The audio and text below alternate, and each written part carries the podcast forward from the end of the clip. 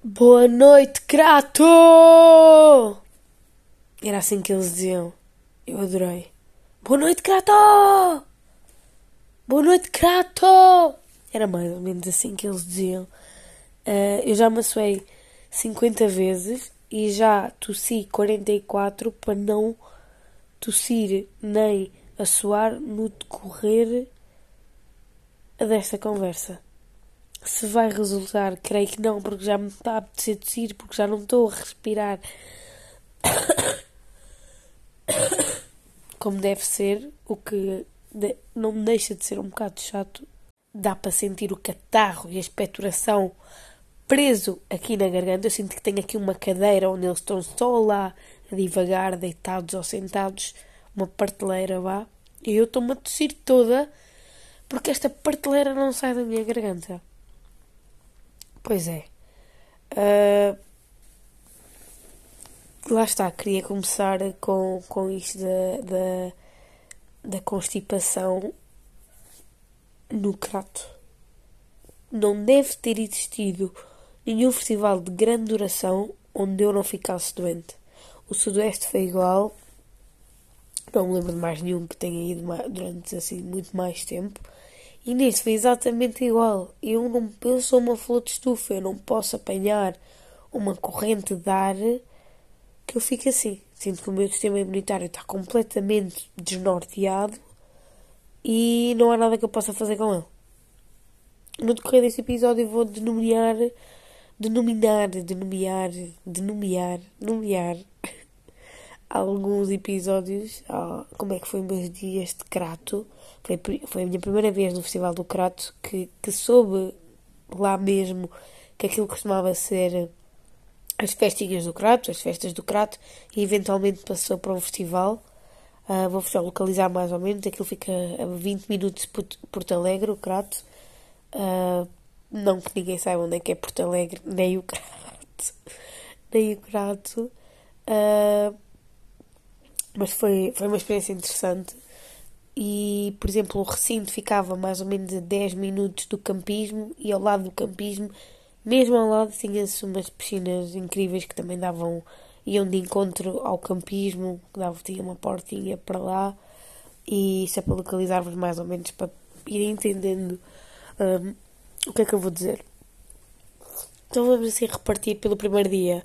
Primeiro dia nós chegámos, nossos amigos já, já estavam lá alguns, já tinham montado as nossas coisas eu tive num grupo novo para mim, não é o, o meu grupo, nem, nem as pessoas com quem eu costumo ir a festivais, nem que eu costumo, costumo estar diariamente, portanto foi também um processo interessante uh, ao rever-me noutras situações e com outras pessoas e lidar com outros feitios e com outras personalidades.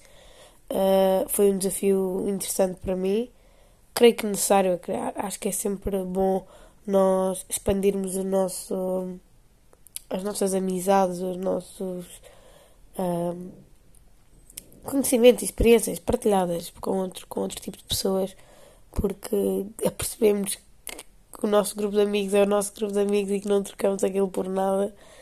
E, e é engraçado ver um, o processo todo de, de lá chegar uh, em altas horas, quando digo altas horas, era meio-dia, uma da tarde, com um calor de 40 graus, fazer compras, levar as coisas lá para dentro. Era todo um processo bastante cansativo.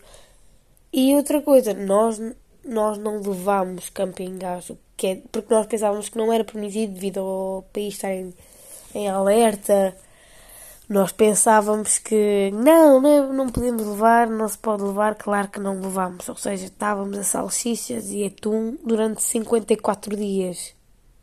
O que não é muito saudável. Portanto, no primeiro dia, o que é que eu decidi? Vou comer uma bifanona.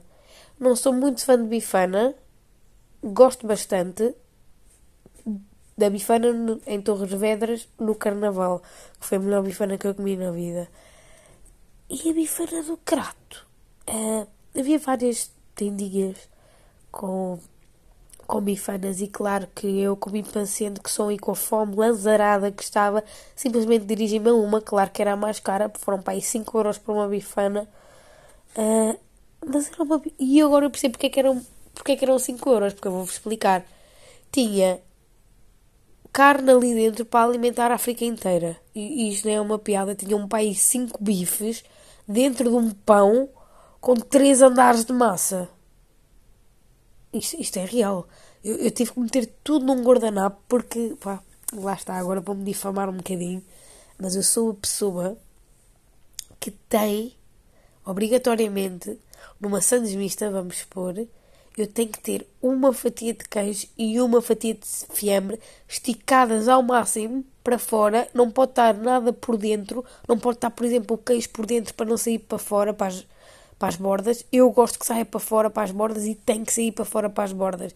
Mesmo que as fatias são, sejam super maiores que o pão, tem que sair. Eu não aguento que elas lá dentro fiquem todas juntas, porque sinto que lá está, que estou sempre a comer um naco de carne. Então imaginem, quatro bifes dentro de uma bifana. Pá, não era normal. Eu tive que deitar metade dos bifes fora porque eu não conseguia comer realmente. E a carcaça era do tamanho do festival. Dá para perceber? Era, era, era gigante. Eu realmente paguei por toda a carne que eu comi. Eu podia fazer quatro bitoques dali com um camping gás se eu tivesse. Ai, caramba. Uh, e lá está, eu, eu com esta coisa da Sandes, eu percebo que eu sou uma pessoa muito picuinhas.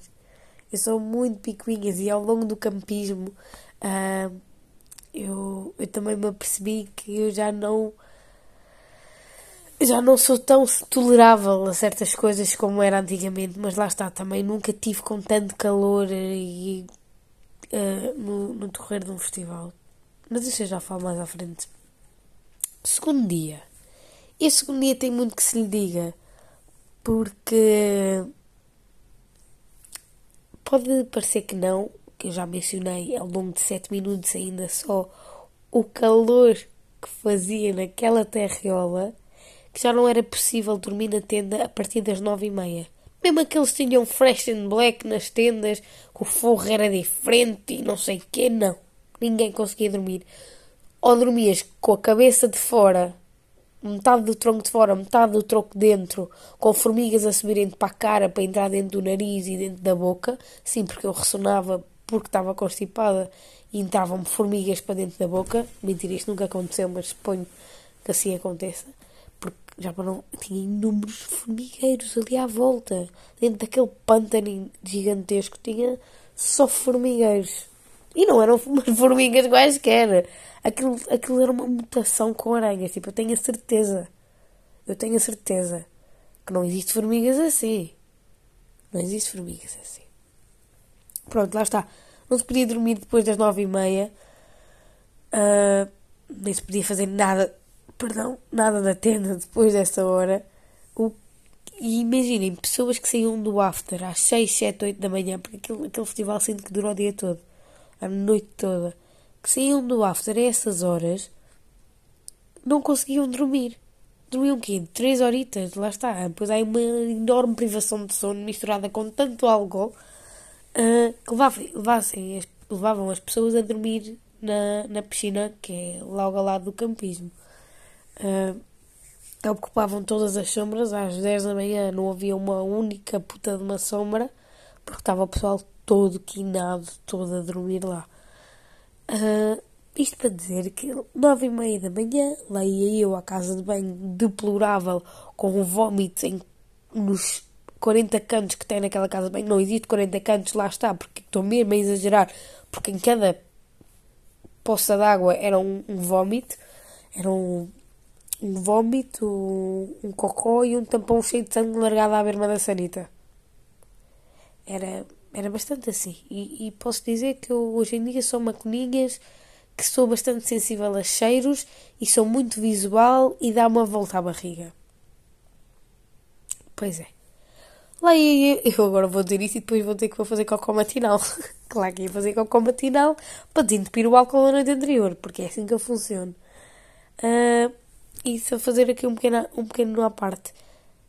Lembrar que os chuveiros são, têm completa visão para as casas de banho. Está bem? Isto para terem uma, uma visão mais aprofundada do que vai ser o que aconteceu. Que é. Uh, Eu, como boa tuga que sou, estava parada à porta da casa de banho porque precisava de uma pasta de dentes. E, claro, como boa tuga, só levei a escova e não levei pasta, porque quem é que leva pasta? Ninguém vai comprar um tubo de pasta pequeno, pasta pequeno para levar. Pelo menos às nove e meia da manhã não, ninguém vai fazê-lo. E eu estive lá algum tempo paci pacientemente a esperar e não me apareceu ninguém. Ao qual que eu decido que me vou embora porque não tenho pasta de dentes, não consigo escovar os dentes.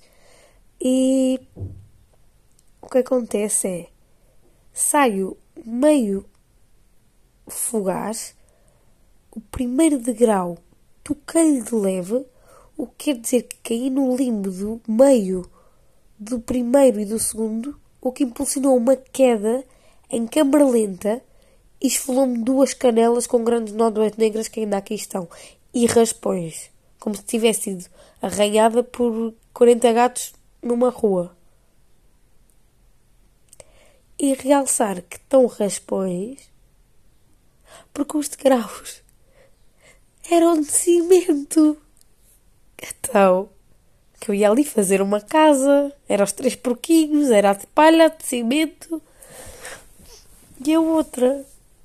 Mas realmente é uma ideia encantadora meter degraus de cimento. Até eram bastante bons, acredito que tenha sido das poucas pessoas que tenha caído ali, mas realmente caí. E, e, e não me consegui levantar. Foi daquelas quedas que me doeu realmente. Que quase caiu lágrima. Caiu lágrima, doeu. Estão a ver levar trotinete na canela. Agora imaginem isso a dobrar. Nas duas canelas ao mesmo tempo. No meio disto tudo, quase vi a escova como um copo de cerveja fresquíssima. Não a deixei cair, uh, resultante nas mãos cheias de palha e, e poeira. A Ivete Sangal estava no meu corpo todo naquele momento. Isso porque eu tinha ido Exatamente. Eu tinha ido passar-me por água devido ao calor que está na tenda. Passei ali no chuveiro, molhei-me um bocadinho, fui lá dentro à procura de pasta, não deu certo, pastei-me toda naquele chão. Foi exatamente isso que aconteceu. E eu não sou pessoa a sentir vergonha, mas quando eu caio desta maneira eu realmente sinto que uma ânsia dentro de mim mete-me para dentro da casa de banho. Antes o rapaz ainda me pergunta se eu estava bem, ao qual eu não consegui, eu não consegui dizer que não. Eu estava mal, eu estava mal. Tinha o, o, as canelas cheias de sangue e depois com aquele chão de palha que havia lá. Ai! Exatamente, estou-me a lembrar. Uh, foi eu não consegui dizer que não estava bem e disse, ah, claro, mandei-lhe aquele polegar, sabes? Aquele polegar, aquela pescada, tipo, estou bem, obrigada por perguntares. E meti-me num canto da casa de banho, comecei-me a tentar lavar do lavatório para, para o joelho, a mandar água. Não foi muito bom. E doía-me a andar, doía-me a andar. Eventualmente descobri que há câmaras, não sei se funcionais, à frente mesmo da casa de banho onde eu caí e adorava pedir ao Crato que me fornecesse essas imagens daquele dia às nove e meia da manhã. Creio que possa ser uma coisa possível. Posso tentar mandar-lhes uma mensagem, mas também eu não percebo bem os, as redes sociais do Crato. São más. Vão ver os vídeos promocionais deles, dos artistas, que vão lá e são más. Até a Jessie J. A Jessie J. Meteu, uh, publicou um vídeo dela na história e disse: uh, Não sei o que é que este vídeo tem a ver, com, tem a ver comigo e com a minha atuação, mas uh, hoje vou estar no crato por volta da tal, tal, tal. É meio caricato e mesmo os stories dele, dele de muita, muita baixa qualidade, muitos stories de baixa qualidade. E acho que uma, um festival deste tamanho não é que seja muito grande, mas tem bastante renome. Eu acho que tem bastante renome a nível nacional. Por ser um, um festival alentejano, talvez. Uh, exato. E só que um parênteses, já que mencionei a Jessie J, adormeci no concerto dela. Vocês não estão a perceber. Olha, um ser bastante incrível, bastante humilde do que eu ouvi, mas eu adormeci e acordei e ela ainda estava a falar. ela realmente falou mais do que cantou. Cantou super bem, mas ela falou imenso. Foi uma interação imensa com o resto de, das pessoas e acredito que muita, 90% das pessoas ali não percebessem inglês. Uh, uh, e ela, porque lá está, estavam-se a queixar que ela não cantava, mas ela esteve ali no palco as horas que ela quis, o tempo que ela quis, e foi bastante. Foi, foi, foi, foi engraçado ela ao vivo, que que ela é um ser muito puro, mas eu adormeci, pá. Se calhar não houve um concerto que eu não tenha adormecido, essa também é a realidade, não é culpa da Jessie J. Partindo para o terceiro dia, este é o dia que vocês vão, vão perceber porque é que eu estou assim, porque é que eu estou com esta voz merdosa. Uh, é, é, o dia que a constipação se, tornou, se formou durante a noite. A rouquidão adveio, o arranhar da garganta, com medo da amigdalite, intensificou-se ali o ranho e por fim a tosse, a tosse de catarro. E eu, bem que tento pensar, mas não consigo desvendar se gosto menos de ranho ou de tosse. Porque imaginem, tosse é incomodativo, toda a gente ouve. Ranho em excesso, como o meu, também toda a gente ouve. E ainda ressono imenso porque não tenho nariz. Eu não, não sou uma pessoa que ressona normalmente, porque se fosse já me tinha suicidado. Também agora foi um bocado mais. Uh, mas lá está, eu ressono porque não tenho nariz, então tenho que respirar pela boca.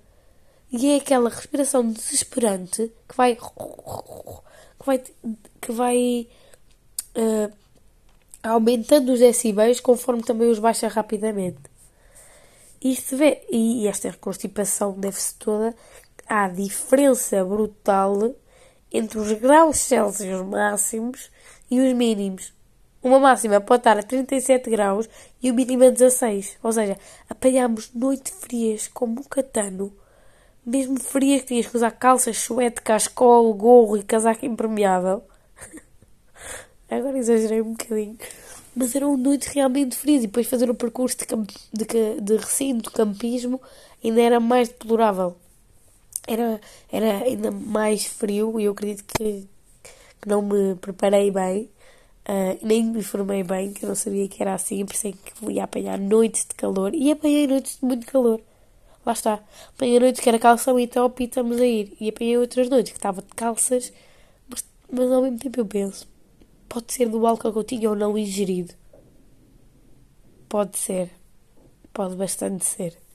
E agora fica no ar porque nunca saberemos. Mas que fiquei constipada, fiquei florzinha de estufa completamente. Quarto dia. Uh, foi o dia que eu disse: Não, não, não, não, não. Eu vou ter que comer comida de garfo. Eu não aguento mais sandes com salsicha e maionese à mistura, que nem tem alho em pó para misturar com maionese e com salsicha, que dá aquele gosto meio, meio diferente. Meio que tem temperos, meio que estou a cozinhar, mas não estou. Não, consegui, não conseguia usar mais cachorros, nem ter mais cachorros nem ingerir mais cachorro com, com maionese estragada, porque, porque era meio assim. Não aguento. Fomos ao restaurante da piscina, um restaurante muito cheio, que estava sempre lá muita gente. Contudo, comia-se muito bem. Comia-se mesmo muito bem. E, e devo dizer que lá está, a, a piscina era um sítio peculiar ao qual fomos todos os dias e eu, eu adoro piscinas de terriolas porque são, elas são isto mesmo. Pagar 1,80€ para ficar lá o, o dia inteiro, aquele, aquele 1,80€ que entras se mentires que tens menos que 18 anos, pedem-te o cartão de cidadão e tu dizes que não tens porque ficou na tenda e tinhas medo que te roubassem, mas não faz muito sentido porque na, na tenda é bastante mais propício de te roubarem que na tua mala. Uh, e pronto, uma piscina aqui em Lisboa uh, um dia inteiro são capazes de ser mais de 15 euros. E eu entendo porque mal existem, é, é oferta e procura, procura e oferta, mas é completamente ridículo o que fazem em Lisboa. Por isso é que eu sinto que o meio do campo é a solução, às vezes. A piscina era. Como é que eu vos hei de explicar o que, é que era a piscina? Era um sítio que podias levar tudo o que tu quisesses, ninguém via a tua geleira, ninguém via o que é que tu trazias simplesmente picavam-te o bilhete e, vias todo o tipo de pessoas desse, família, e sinto que o festival foi mesmo isso. Foi um festival familiar, houve, não houve um festival que eu me senti tão segura com, no campismo como este. Não pelos seguranças que estavam a dormir ou bêbados quando nós chegávamos, deixavam qualquer um entrar, não bastava ter. Não, ninguém queria bem saber da tua pulseira. E devo dizer que a pulseira é feia. A pulseira é feia. A pulseira é muito feia. Quem não tinha a pulseira de campismo era uma pulseira cor-de-rosa clarinha, muito engraçadinha. Preferia mil vezes do que a pulseira feia que tem agora no pulso e que quero imediatamente ir tirar. Mas pronto, senti que era um, um campismo muito amigável, não havia ali roubo durante o dia ou durante a noite e estava repleto, durante a noite principalmente, repleto de polícias. Foi muito, acho que foi muito bem planeado, uh, coisa que não se faz em grandes festivais não é bastante. Em grandes festivais, acho que, que podiam aprender bastante com, com a organização do Kratos.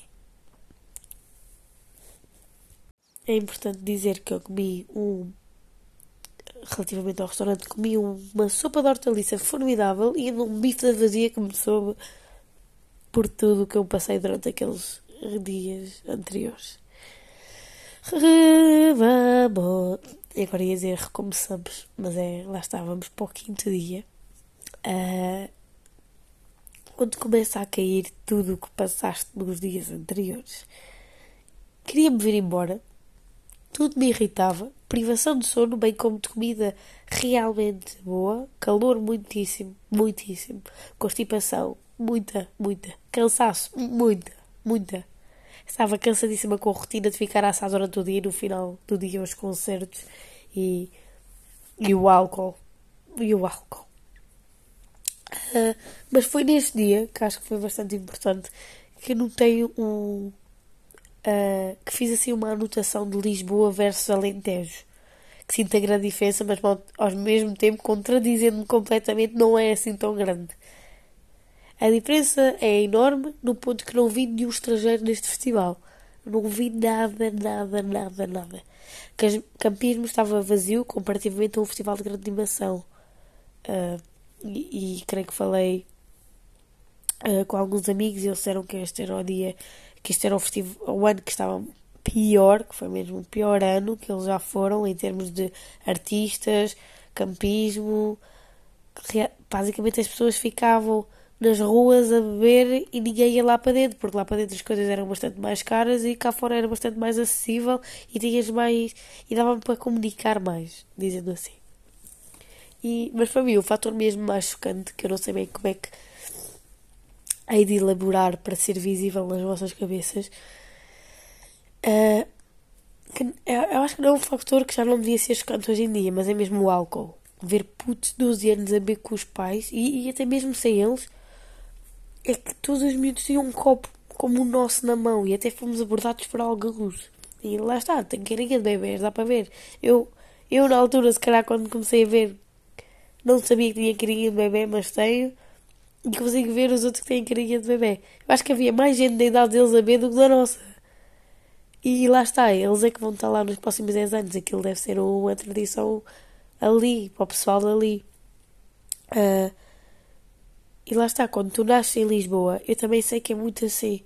Quando tu, basicamente, também estás na escola, numa escola em Lisboa, tu cresces uh, ali aos 14, 15 anos, já conheces o bairro Santos e o Cais inteiro. E eu sei que a realidade é essa. Eu sei que eles, que eles percorrem a noite a partir dos 15 anos. E a, a cena que eu não conseguia perceber é que toda a gente ali nos pedia BI para beber e, no entanto, via-se miúdos com babete e coleira para guardar a suja no colarinho. A mamar já lá até não dá mais. É, essa, essa, essa do álcool até vi-se mesmo, eram mesmo miúdos.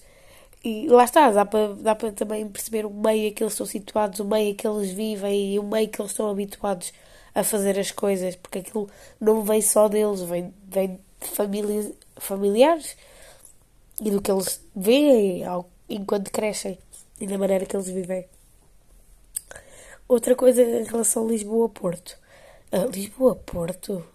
Lá está, também não vi ninguém do Porto, também não ouvi ninguém do Porto. Sei que alguém me disse que o pessoal do Porto estava lá, porque cada coragem vi do Porto para o Alentejo para o Crato.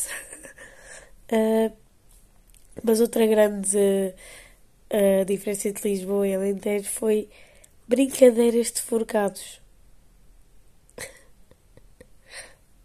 E, e, eu só pensava, eu via os miúdos a brincar, pronto, as brincadeiras deles. Um chamava, um, um, um era o líder, chamava é touro, é touro, e um fazia realmente de touro. Um fazia de touro. E lá está, é o mesmo meio onde eles situam, situam e coisas que eles veem ali. E cada vez penso, penso mais nisso. Imagina este miúdo estarem a fazer esta brincadeira no Campo Grande onde feiras que os pais estão no Campo Grande a fazer touros e deforcados. É pá, é uma realidade que, que, É uma realidade, mas lá está, nem toda a gente ali no Alentejo pensa assim, muita gente pensa. Uh, e, mas eu achei bastante interessante. Uh, no sexto dia, concluo que não. Concluo eu que não gosto de viagens grandes, nem de carro, nem de nada, nem de autocarro, nem de comboio. Não vou evitá-las, mas outrora não me importava e hoje em dia é mesmo uma pasmaceira de todo o tamanho fazê-las. É mesmo. E outra coisa que eu concluo, não voltar a acampar tão cedo. Eu era uma pessoa que amava acampar, eu dizia, bora acampar esporadicamente, mas já não quero. Não quero bem, sabes? Já não quero voltar a acampar. Não, não quero ir acampar. Mete-me numa autocaravana, mete-me numa autocaravana. Mas campismo, pá, não me metas sinto que já não quero mais. Sinto que já não é para mim. Já vivi todos, todos os, os dias de campismo e festivaleira que eu tinha que viver. Isto é completamente mentira. Eu provavelmente irei acampar novamente. Mas primeiro tenho que me esquecer desta experiência que foi 40 graus à sombra. E pronto. Esta foi a minha experiência de Crato, também para deixar imortalizada uh, na minha cabeça. E gente bastante amável. E pronto. Boa noite, Crato!